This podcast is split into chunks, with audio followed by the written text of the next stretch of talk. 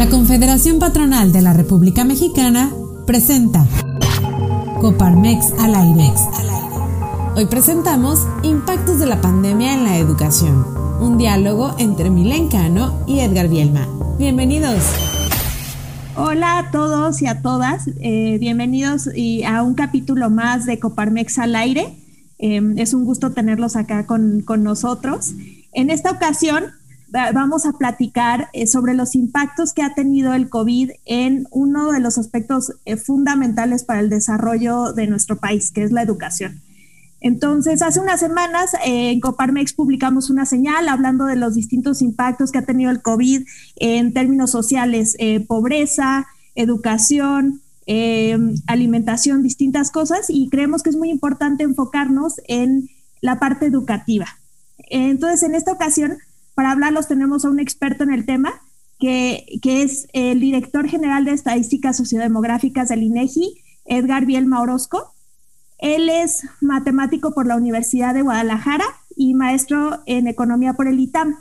Hoy, como les dije, labora en el INEGI como director general de Estadísticas Sociodemográficas. Y pues bueno, tiene bajo su responsabilidad una de las joyas eh, del INEGI, que es pues el censo, que pues una gran felicitación por haberlo logrado el año pasado, la verdad es que fue una hazaña monumental. Eh, pero también tiene otras como es la ENOE, que es esta encuesta de, de, ocupación y empleo, eh, que sale trimestralmente, y eh, otras también que tienen que ver con el ingreso de los hogares y, y con diversas estadísticas sociodemográficas. Mm, en el contexto del COVID, el INEGI realizó diversas encuestas para medir los impactos que ha tenido la pandemia. Eh, las primeras que, publicó estuvieron relacionadas con el tema laboral, económico, el impacto que tuvo el COVID en las empresas y en los hogares.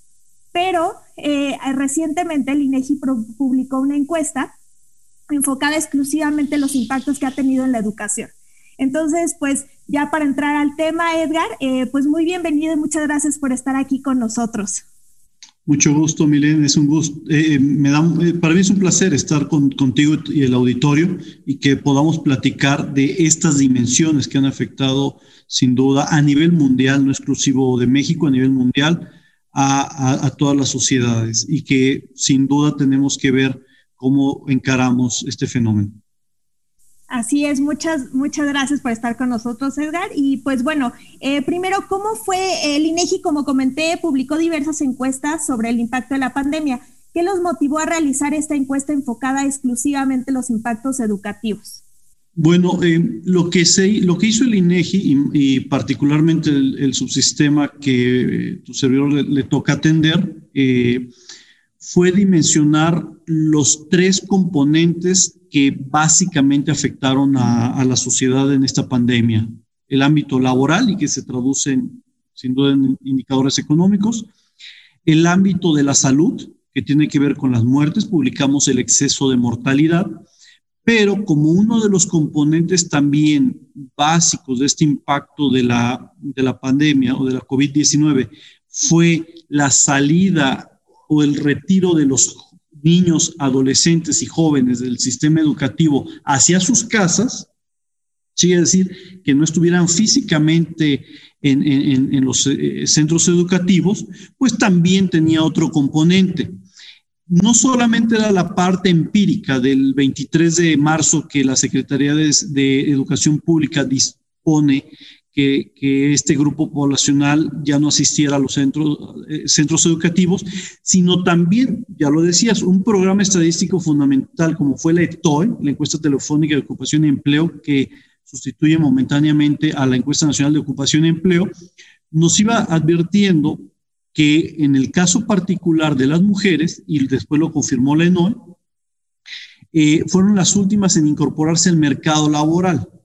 Eh, y de una manera muy desproporcionada respecto a los hombres. Bueno, una de las razones, y como vamos a ver en esta encuesta, de por qué eh, la proporción, eh, proporción, de personas que no logran insertarse en el mercado laboral obedece mucho, primero, a que es el sector terciario, donde por cierto hay la mayor participación de la mujer, y otro elemento que hace que haya un, un retraso en la incorporación de esta fuerza de trabajo femenina, pues es como lo dice ya la COVID eh, del impacto educativo, que muchas de ellas están dando clases a, o, auxiliando eh, eh, a las clases de los profesores en línea, ¿no?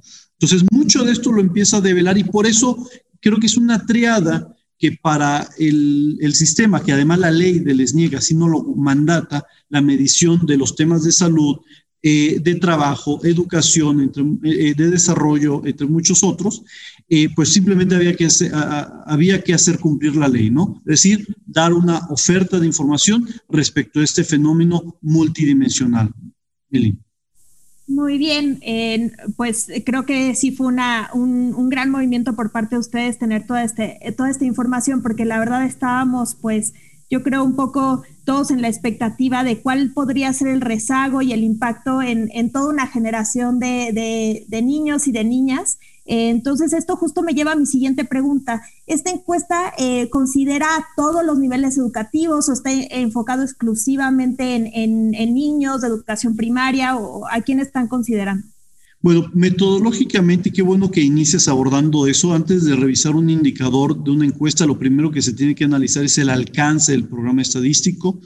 En este caso, eh, y lo anunciamos de manera muy clara, vamos eh, por toda la población de 3 a, 29 años de edad, este, pero eh, con contacto telefónico ya sea por celular o por eh, teléfono fijo. Es decir, eh, el INEGI anunció que dentro de la población de, de 3 a 29 años, ya de manera concreta, estamos yendo al 95% de la población. Eso es muy importante, no al 100, al 95%, a diferencia de, de en otros ejercicios donde sí vamos al 100%, en esta ocasión, por la pandemia, las restricciones y las características, eh, eh eh, podíamos ir al 95%, que por cierto, ya es un volumen abrumador de la población en general, ¿no? Pero de todos modos hacemos énfasis que hay un 5% que no está en esta ecuación. Y otro tema fundamental que nos pueden preguntar, ¿y por qué de 3 a 29? ¿Por qué hasta 29? Bueno, si ustedes recuerdan la ley del INJUVE, del Instituto Mexicano de la Juventud, donde nuestro país reconoce a la población joven hasta los 29 años, es decir, por un mandato legal, lo ceñimos hasta, hasta ese rango de edad. Y otro tema fundamental, porque a tu, a tu pregunta también de qué grados educativos estamos tomando, lo dejamos muy en claro, no consideramos maternal, ¿sí? Es decir, iniciamos de preescolar, por eso es a partir de los tres años, si se considera maternal, entonces hubiese tenido que ser eh, dos años o, algo por el estilo. Este, pero estamos tomando preescolar tres años, eh, eh, que, es, que ya es un grado preescolar, y nos vamos no solamente hasta licenciatura, sino hasta posgrados, ya sea maestrías o doctorados. Por eso es que nos ceñimos, insisto, a la ley del INJUVE, donde lo limitamos también, porque puede haber doctorados a los 35 años, alguien que se esté doctorando a los 35, pero lo estamos limitando, insisto, a los 29 años para la obtención de ese, de ese grado, ¿no?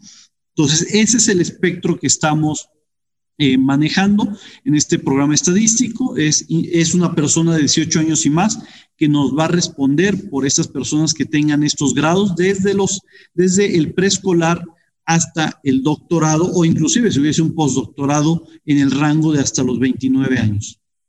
Muy bien, entonces fue más bien basado en término de edad y pues así logramos tener un, rango muy amplio. Nada más para completar esto, eh, tenemos también escuelas privadas y públicas, ¿verdad? Los dos sistemas. Es correcto, ahí sí es la universalidad de, de, de, la oferta educativa, tanto pública como privada, efectivamente. Y pues bueno, ya entrando un poquito a los resultados, ¿qué fue lo que encontraron ustedes en materia de acceso tecnológico y limitaciones? Creo que algo que que nos causaba siempre como mucha duda es qué tan capaces o que los hogares qué tan listos estaban para poder llevar a cabo esta educación a distancia. Bueno, tu pregunta es muy importante porque aunque realmente para eso ya no hubiéramos necesitado tanto esta encuesta, sino ya el propio censo nos iba alertando algo. Lo que hizo la encuesta es de ser más fina con mayores tiros de precisión respecto a algo que ya nos alertaba el, el, Censo de Población y Vivienda que se levantó en, en marzo, ¿no? ¿Qué, ¿Qué, nos, ¿Qué nos cuenta el censo? Que en nuestro país, uno de cada tres, un poquito más de uno de cada tres, 37%, tiene una computadora, tableta o laptop eh, para trabajar en sus casas. Es decir, poquito más de uno de cada tres. Ya de antemano eso era un reto, no solamente para México, para el mundo. Eh, eh, aún en los, en los países más desarrollados, no todo el mundo tiene una computadora, no todo el mundo tiene un, una tableta o un dispositivo de esta naturaleza. En el caso particular de México, un 37% de la, de la población tiene esto, ¿no? Pero el otro tema fundamental era eh, el Internet. Otra vez, también, mm, no solamente en México, sino en el resto del mundo, no todo mundo tiene eh, acceso, a, acceso a Internet. Y en el caso particular de México, el 52% de la población es la que tiene este, eh, en sus viviendas acceso a Internet de diferentes formas, ya sea por una red Wi-Fi o ya sea por sus dispositivos móviles o una BAM, etc. ¿no? Al final del día, eh, insisto, lo que estamos registrando es que el 52% de las viviendas en el territorio nacional tiene Internet. Y otro tema fundamental es la energía eléctrica. Son la, son la triada para que tú puedas realizar una entrevista como la que estamos haciendo en este momento o en este caso una, una clase a distancia. En el tema de la energía eléctrica, como país hemos avanzado y de manera muy, muy importante. Inclusive llegamos a cifras que no se tenían contempladas, esa es una realidad, pero que gracias a que se utilizó la información censal en, en los últimos cinco años, particularmente, que, se fueron a utilizar de manera muy, muy puntual el, el, censo de población y la encuesta intercensal 2015, el censo de población 2010, la encuesta intercensal 2015, se pudo dar tiros de precisión eh, eh, muy, muy en específico de tal forma que a pesar de que México ya tenía cifras de más del 98% de cobertura de energía eléctrica, todavía llegamos a más del 99%, cuando ya eso es muy, muy difícil eh, incrementar. Entonces, ese elemento, el, yo lo que quiero destacar es el uso de la información. El hacer uso de información te permite dar tiros de presión muy potentes. Entonces, en esta triada de necesito energía eléctrica, necesito internet y necesito una computadora, en ese panorama estamos. Más del 99% de los hogares con energía eléctrica, aunque sí quiero destacar que hay municipios que llega a ser del 30% en las viviendas que tienen energía eléctrica o inclusive menos. Son ya muy, muy poquitos, pero existen en nuestro país. Eso sí también quiero hacer énfasis. Y por el lado de Internet, tenemos ahí sí ya un mosaico mucho mayor, porque si bien el 52% de las viviendas tienen eh, internet, en casos como la Ciudad de México o, el, o Nuevo León, esta cifra se eleva a más del 70%. Aún en estas dos entidades con un amplio desarrollo, no es del 100%. Y por el contrario, tienes entidades del sur del país, como Chiapas, Guerrero, Oaxaca, donde a lo más alcanzan el 20, 22%. Entonces tienes esos, eso, ese ámbito eh, polarizado, ¿no? Y lo mismo sucede con los dispositivos de cómputo móvil o, computadoras PC, etc., donde tengamos este, tipo de interacción. Eh, el promedio es 37%, pero otra vez hay entidades que están muy, muy por debajo de ese, de, ese promedio y casos otra vez es igual, como la Ciudad de México o, el Estado de Nuevo León, donde estas cifras son más allá de, del, del, 50%. Entonces, ese es el, el, primer escenario, ¿sí? No todo mundo tiene el privilegio en nuestro país de tener una interacción de clase en línea. Claro, y aquí me parece muy interesante que saques el tema de, energía, porque creo que es algo que dábamos por sentado. Pensábamos solamente en el acceso a la eh, computadora y al Internet, pero creo que sí, primero necesitamos el, tema de energía y es, es, muy positivo pensar que ya estábamos en ese sentido con, ese paso cubierto, ¿no? Al menos a, a, nivel nacional. Y creo que sí es muy importante esto para el término de, de cerrar brechas, ¿no? Que existen entre los estados en materia de acceso al Internet y de, de acceso a los dispositivos móviles. Y pues bueno, siguiendo con, con el tema de los impactos educativos, ¿qué, ¿qué, sabemos a partir de esta encuesta sobre la deserción escolar? Eh, eh, ¿Qué sabemos sobre la conclusión del curso, eh, del ciclo, perdón, 2019-2020? y si esto se, o sea, si el hecho de que hubiera habido deserción se, se atribuye a la pandemia o qué tanto podemos saber al respecto. Bueno, sí, muchas gracias. Fíjate que nada más cerrando un poquito del anterior, lo que ya te ofrece la encuesta, eso te, dije datos del censo, lo que ya te ofrece la encuesta y es donde viene la riqueza de la misma, es que te dice qué aparato usó en concreto. En el caso, por ejemplo, de la primaria, el 72% de los, de los niños se están interactuando para dar seguimiento a sus clases a través del celular el 72%. Sin embargo, cuando ya vas a la universidad, en, la educación superior, es del 33% bajo celular. Es decir, el 52% es con una computadora portátil, el 12, casi 12, casi 13% con una computadora de escritorio y el 1.2% con una tablet. Es decir, en la universidad dos de cada tres usan un aparato más ad hoc para dar seguimiento a, tus clases, mientras que en la primaria eh, este, no es así. Y existe también el gran reto, ¿quién usa el aparato? ¿no? Porque se puede ver que en la primaria el 74% eh, de ese, ese aparato es, es, este, es de la vivienda y tiene que ser compartido, ¿sí? Es decir, eh, a lo mejor existe una computadora, una única computadora y se tiene que compartir. ¿Y quién la está utilizando particularmente? Pues los de educación superior. Es decir, en la familia se está privilegiando que ese aparato lo use el de educación superior porque en el casi 68% de los casos eh, en educación superior es propiedad de la vivienda y fue de uso exclusivo ese aparato, mientras que de uso exclusivo en la primaria fue del 21%. Eso solo para cerrar este, e, este, este tramo en particular que era importante.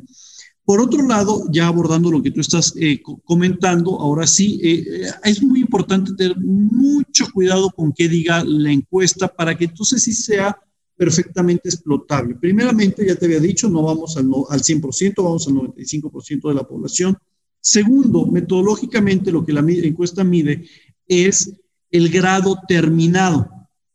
Eso es muy importante, de tal forma que la encuesta a lo mejor ves a jóvenes que pues están en el tercer año culminado de preparatoria, pero siguen estudiando. ¿Qué significa? Que entonces hay que hacer una reconversión, ya cuando eh, analicen los datos, a que esa persona realmente está en la universidad. Eso son de las cosas que hay que tener mucho cuidado en el uso y explotación de la información.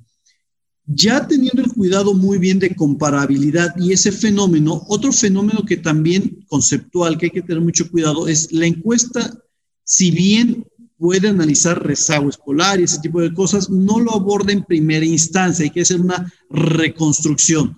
Lo que la encuesta da es un flujo de entradas y salidas de si alguien concluyó o no el ciclo escolar, muy diferente a rezago educativo. Son dos conceptos completamente diferentes o inclusive al de, a la deserción, porque la deserción tiene que ver con el abandono completo de la escuela, mientras que esta encuesta inclusive, si bien manifiesta que en el ciclo escolar 19-20 más de 700 mil personas eh, no concluyeron el año escolar, eso no necesariamente se va a traducir en una deserción escolar.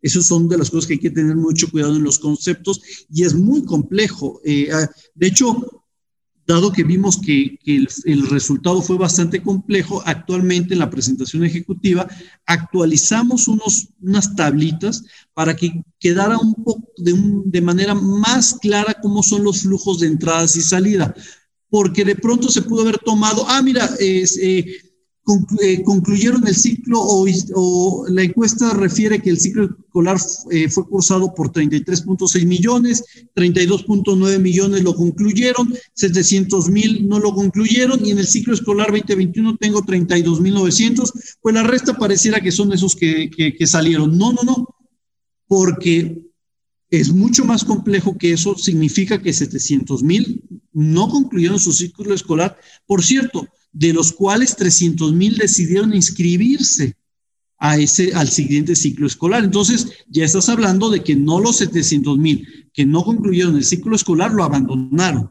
Son conceptos muy diferentes. Y por otro lado, recordemos que hay gente que concluyó su año escolar y ya simplemente terminó la preparatoria y decidió no continuar, es el grado, ustedes recordarán que es el grado, el grado último obligatorio en, nuestro país, y puede ser de preparatoria o de universidad que, que, haya decidido este, no continuar, ¿no? En ese sentido, tenemos a 2.5 millones que no se inscribieron del ciclo escolar 19-20 que ya no se inscribieron este, en, el, en el siguiente ciclo. Eso, eso, ese tipo de cosas son, son fundamentales tomar en cuenta, ¿no? Y por otro lado, tenemos a 2.5 millones también que no estando inscritos en el ciclo escolar 19-20, de pronto los tienes aquí. Y los tienes aquí a estos 2.5 millones, pero que incluye también, además, este, a, a más de 300 mil que estaban inscritos en el ciclo escolar 19-20 y que también se incorpora. Eso es lo que hace que del ciclo escolar pasado tengas a 30.1 millones de personas que concluyeron el ciclo escolar 19-20 y que los tienes en el 2021 y que a su vez también tengas a 2.8 millones adicionales con esta característica, ya sea porque no concluyeron el ciclo escolar pasado y que se inscribieron a este, o que ni siquiera estaban en el ciclo escolar anterior, pero que se inscriben a este. Eso puede ser por varias razones. Estoy en el, era, era un, un bebé y ya ingresó a preescolar, o yo deseaba entrar a la UNAM, al ITAM, al POLI, a diferentes universidades, a la Autónoma de Nuevo León o de Guadalajara, pero no, tuve, no, no, logré ingresar, no hubo cupo para mí. Entonces, ese año previo no estaba inscrito, pero este año sí ya estoy inscrito. Todo ese tipo de, de, de sumas, restas, etc., hace que en el ciclo escolar 2021 yo tenga 32.9 millones de personas. Como verás, es muy complejo. Como es muy difícil escucharlo eh, eh, eh, y tratar de digerirlo bajo un mecanismo auditivo. Por eso es que visualmente publicamos en, esta presentación ejecutiva una tablita que ya ustedes con cruces muy, muy sencillos van a poder ver precisamente esos, e, estas entradas y salidas, pareciera un estado financiero, pero que, pero que ya deja muy claro cómo esas, e, e, esa cifra final de que tenemos en, 2000, en el 2021 terminamos con 32.9 millones de jóvenes y no los 33.6 millones, ¿no? Ahora es muy importante aclarar que de los 53, 54 millones de jóvenes de 3 a 29 años, 32.9 para el ciclo escolar 2021 están inscritos. Y entonces la pregunta es, ¿qué pasa con 21.4 millones que no se inscribieron? Bueno, 5.2 millones nos hablan de dos condiciones complejas, que es 2.3 por COVID Literal, esa fue la respuesta directa. No me inscribí por COVID y 2.9 millones por falta de recursos. Aquí sí hay que tener mucho cuidado. Y eso es un tema que no vamos a poder desvelar en esta discusión. ¿Por qué? Porque los temas económicos no solamente son problemas de este año, son del año pasado, del antepasado y de hace muchos años, con un componente particular en el caso de 2020 que la en NOA y LETOE nos dicen que hubo una pérdida temporal de, 12.5 millones de personas que perdieron su trabajo, que de ellas ya 10 millones lograron recuperarse, pero que hay menos eh, recursos en los hogares. Entonces, ¿qué tanto de eso corresponde a COVID? Eso sí es imposible saber, pero sí sabemos que una partecita de las razones económicas, no todas, no de los 2.9 millones, todo es COVID, alguna parte lo será. Conforme avancen los años, tal vez lo podremos saber, ya que no esté impactado el tema económico en la, en la naturaleza del fenómeno y veamos que año con año por temas económicos, cuál es el monto natural que en nuestro país existe de jóvenes y niños que no se inscriben al sistema educativo por temas económicos. Entonces, ¿cuánto de esos 2.9 millones? No lo sabemos. Simplemente lo dejamos ahí para que la sociedad lo conozca, que 2.9 millones es por temas económicos, pero el INEGI no puede atribuir que todo sea a COVID. Lo que sí sabemos que es COVID son los 2.9, 2.3 millones. Y queda todavía un remanente de 16.1 millones que no se inscribieron. Y ahí sí es muy diverso y hay que tener mucho cuidado. Porque, por ejemplo, por temas, eh, porque tenía que trabajar más de 3 millones, manifiesta no haberse inscrito al siguiente ciclo escolar. Pero insisto, tengamos mucho cuidado, porque esa respuesta es muy válida para un joven de 25 a 29 años que dice, tenía que trabajar porque ya terminé mis estudios, a donde esa respuesta no es válida, y no lo dice Edgar Bienman, lo dice la Ley General del Trabajo, en un joven de 13 a 15 años, que por definición el trabajo en nuestro país está prohibido. Sin embargo, tenemos 37 eh, mil adolescentes bajo este estatus. Tenemos otros jóvenes de, de, 16 a 17 años que también nos dicen que, que, se salieron de sus estudios de preparatoria y media superior porque tenían que trabajar, ¿sí? Eh, y aquí otra vez cuidado. Recordemos que la Ley General del Trabajo dice que sí, ya en el rango de esas edades es posible trabajar, pero en actividades que no sean de riesgo. Y entonces ahí, es, eh, ah, por eso siempre el diablo está en los detalles. Entonces, mientras que hay un grupo pequeñito en esta razón que habría que prestar atención, pero que es muy pequeñito, en la mayoría de las personas, sobre todo de 19 años, de, de 25 años y más, pues simplemente dejaron de, inscribirse en el ciclo escolar porque tenían que trabajar. Y hay otras razones como logró la meta escolar, entre muchos otros, pero lo dejaré hasta ahí. Muy bien, Edgar, creo que sí es, es un poco complejo entender, sobre todo como dices, toda esta salida y flujo, pero pues eh, eh, tan compleja es justo la situación que estamos viviendo, me parece, porque es eh, un hecho entre que pues mucha gente está esperando a que ya se regrese de forma presencial o a lo mejor gente contrató, papás contrataron a, maestras de forma privada, eh, eh, de muchas, muchas cosas están pasando y por eso es que es tan complejo toda esta salida y entrada.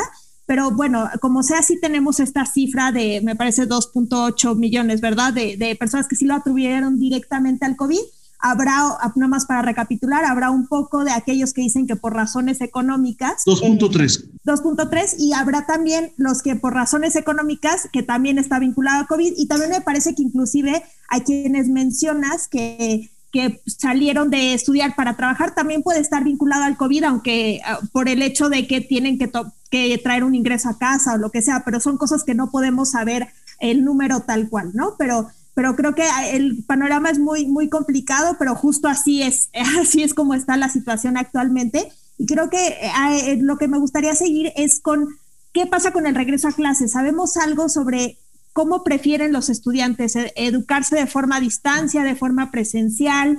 Eh, ¿Qué sabemos de esto? Bueno, tienen, respecto al regreso a clases, tienen sentimientos este, encontrados porque por un lado el 58% eh, de, esta población nos dice que se, se aprende o que no se aprende o se aprende menos eh, que de manera presencial, es decir, ven una desventaja en las clases en, eh, línea. En el 27% comentan que, falta, que por falta de seguimiento al aprendizaje de, de los alumnos ven una desventaja casi el 24% falta de capacidad técnica o habilidad pedagógica de los padres o tutores para transmitir el conocimiento. Yo me centraría en esas tres principales causas que son las más abrumadoras respecto a las desventajas. Y por otro lado tenemos este, las ventajas de las clases en línea, donde el 56% dice que no se pone en riesgo la salud de los alumnos y se mantienen seguros en casa. es decir, no estoy aprendiendo mucho, pero por cierto, al menos estoy seguro. Entonces es como contradictorio, ¿no? O sea, este, hay algo favorable, pero también hay algo desfavorable en esta ecuación. Y ambas, por cierto, con pesos muy similares, 56.4% concretamente. Eh, la tercera causa de las ventajas está el que propicia la convivencia familiar y el 19%, con 22.3%, esa fue la respuesta, y el 19.4% ahorra dinero en gastos eh, diversos como pasajes, materiales escolares, entre, entre otras cosas. Entonces, ven algunas cosas favorables y otras desfavorables, pero lo que sí llama la atención es la parte de este, que es un reto para los padres. Este, eh, por ejemplo, ustedes recordarán que en nuestro país este, apenas acabamos de terminar la secundaria en promedio. ¿sí? A nivel nacional, nuestro promedio de estudio de toda la población es de 9.7 años. Es decir, después de 10 años terminamos la, la, secundaria. Inclusive todavía nos falta por terminar el primer año de, de preparatoria o educación media superior. Pero eso además lo hicimos hace algunos años. Y resulta que esa persona que tiene que instruir a su hijo de primaria, secundaria y sobre todo preparatoria, es cuando ya empieza a representar un reto. Y es cuando se está dando una indagación muy interesante del apoyo que están dando los padres a los hijos. Por ejemplo, mientras que las mamás apoyan a sus hijos en preescolar en un 84% de los casos, para la primaria ya se disminuye el 77% y para la secundaria el 60% es decir, una caída de más de 24 puntos porcentuales. Y por cierto, ahí se incrementa la participación del varón, los papás, que pasen el preescolar de 5.9, en la primaria 7.9 y en la secundaria 10.2. Es decir, tratando de compensar esa dificultad de niveles educativos.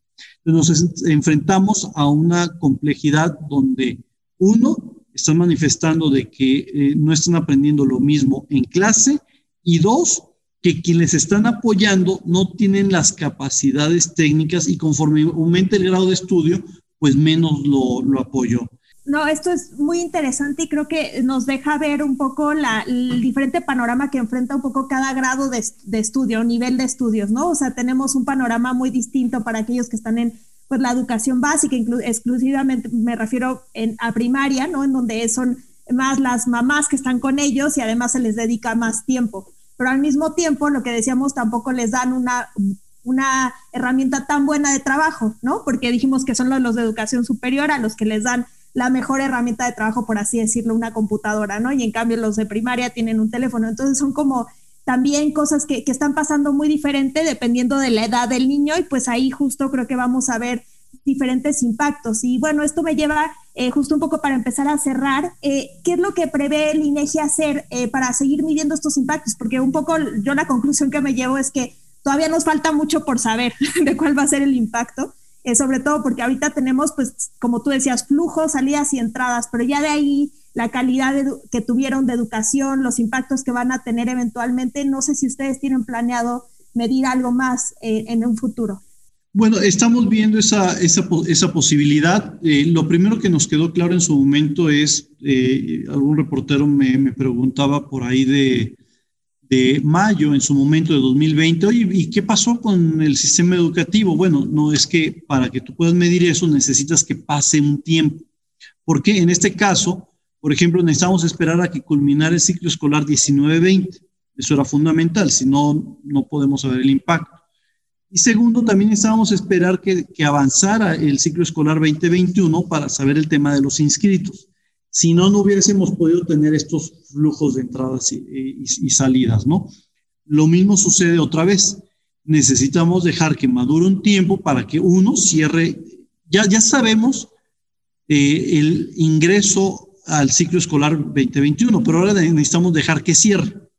Y después de que cierre, necesitamos esperar que inicie el siguiente ciclo escolar y, y, no, y no de inmediato, sino dejar que todos los grados se, se incorporen a, a, ese ciclo escolar, porque recuerda que primaria, secundaria va anualizado, pero ya preparatoria va semestral y, y sobre todo universidad puede ser trimestral o cuatrimestral, ¿no? Dependiendo. Entonces, se debe de dejar toda esa ventana que cierre también para entonces replicar un ejercicio de, esta naturaleza. Entonces sí estamos hablando que se debe dejar un tiempo que madure este fenómeno para que entonces en retrospectiva digamos, oye, ¿cómo cerraste entonces? Ya, ya te pregunté cómo lo iniciaste. Y, y no solo, ya te pregunté cómo cerraste el ciclo anterior, ya te pregunté cómo iniciaste este ciclo que, que pasó, pero necesito saber cómo lo cierras y cómo inicias el siguiente.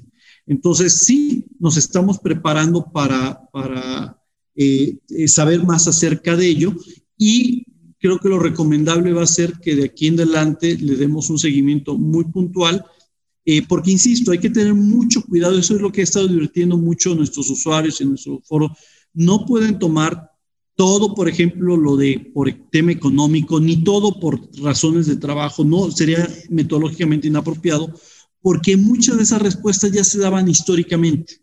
Eh, y algunas de ellas inclusive, como puse el caso universitario, pues no, eh, este, simplemente ahí sí es natural.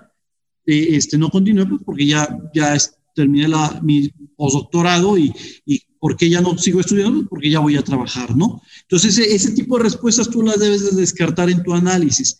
Pero como te comentaba, hay un pequeño grupito en, el, en la parte de trabajo que ahí sí no, o inclusive por temas legales, no debería estar esa persona así. Es decir, se requiere un análisis conceptual y estadístico muy profundo para desentrañar todo esto, pero que digamos que con estas presentaciones que ya estamos liberando, eh, estamos, digamos, haciendo un poco más eh, eh, de lenguaje ciudadano para que entonces a las personas lo, dijeron lo pueden digerir de mejor manera, ¿no? No, que, claro, y pues bueno, nosotros vamos a, compartir el, la liga a los resultados de la encuesta para que todos puedan acceder justo a esta presentación y a las tablas y que puedan ver las tablas un poco entre que están escuchando el podcast. Yo creo que eso podría ser muy bueno para ir entendiendo y guiándose por, por, por, por, ti, que eres el experto. Y pues bueno, yo, yo creo que sobre todo es, estos eh, temas de educación que tienen que ver sobre todo con desarrollo, pues vamos a tardar yo creo que hasta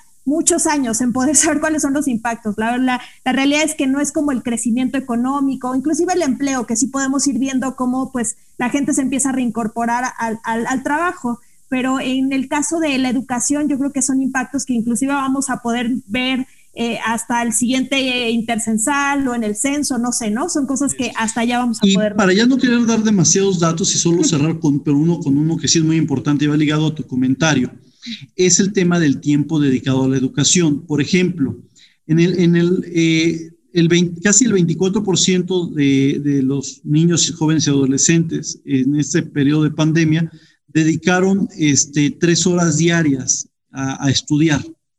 Eh, en el 48%, es decir, casi la mayoría, casi el 50%, dedicó de tres a cinco horas. Y por otro lado, tienes a un grupo de jóvenes eh, de que del 16% que destinó, de hecho, eh, si sumo de, ya de 6 horas en adelante, este, el 27%, de hecho casi 28%, destinó más de 6 horas. Eso otra vez volvemos a lo mismo.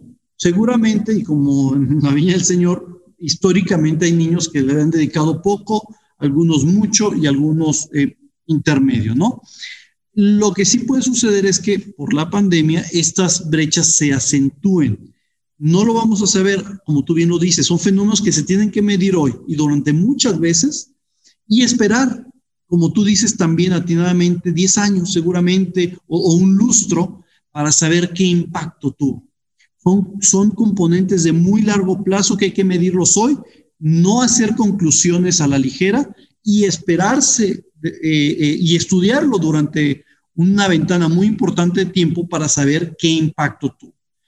Entonces, esa es la invitación a que, a que estemos listos a las siguientes encuestas, al siguiente trabajo intercensal, ya sea un conteo, una encuesta intercensal y sobre todo al censo, porque a México y al mundo, sin duda, eh, eh, nos vino a afectar el tema de, de, del COVID en diferentes componentes. No, pues muy interesante este dato con, el que cierras y pues sí, estaremos atentos de todas las, encuestas y distintos resultados que esté publicando el INEGI en este sentido y también una invitación pues al, gobierno a considerar estos datos para tener, como tú dices, sus tiros de precisión en materia de política pública, para cerrar todas estas brechas que existen. Y pues agradecerte muchísimo, Edgar, tu, tu, eh, tu presencia el día de hoy. Bueno, la discusión que tuvimos el día de hoy es, es, fue, fue muy rico aprender de, de ti de primera mano sobre los resultados eh, de esta encuesta y pues invitamos a todos eh, eh, los que nos escuchan a que puedan revisar los resultados de esta encuesta y pues muy agradecidos con la labor que hace el INEGI. Eh, nosotros somos usuarios de, de toda su información y pues muchas gracias, Edgar. A tus órdenes, a tus órdenes, eh, Milen. Eh, y, por cierto, destaco que de hecho tenemos un grupo ya especializado entre, en el Comité Técnico de Educación, donde por cierto está instituciones como la CEP, pero también el, el Mejor Edu, entre muchas eh, otras este, instituciones del, del, Estado mexicano encargadas de darle seguimiento. Y me da mucho gusto que estamos trabajando de manera muy coordinada todo este sector eh, educativo y el INEGI para precisamente dar seguimiento a este fenómeno. Yo lo celebro también que, que, que, que, se esté muy atento a estas cifras y ustedes también como sector privado, que es fundamental, y sociedad civil y, ciudadanía en general, que, estén atentos a estos datos y celebro a Coparmex que, que genere estos foros de discusión. Así que felicidades, de verdad. No, muchas, muchas gracias a, ti, Edgar, y pues así seguiremos y también celebramos qué bueno que existe este grupo de trabajo y que todo el público ahorita pueda conocer que existe. Entonces, pues bueno, muchas gracias y gracias a todos por habernos acompañado el día de hoy. Eh, fue un gusto tenerlos por acá con nosotros. Los invitamos a escuchar el resto de los capítulos del podcast y a seguirnos en nuestras redes sociales. Muchas gracias. Hasta la próxima. Gracias por acompañarnos en un episodio más de Coparmex al aire. Te invitamos a conectar con nosotros. Búscanos en redes sociales como Coparmex Nacional.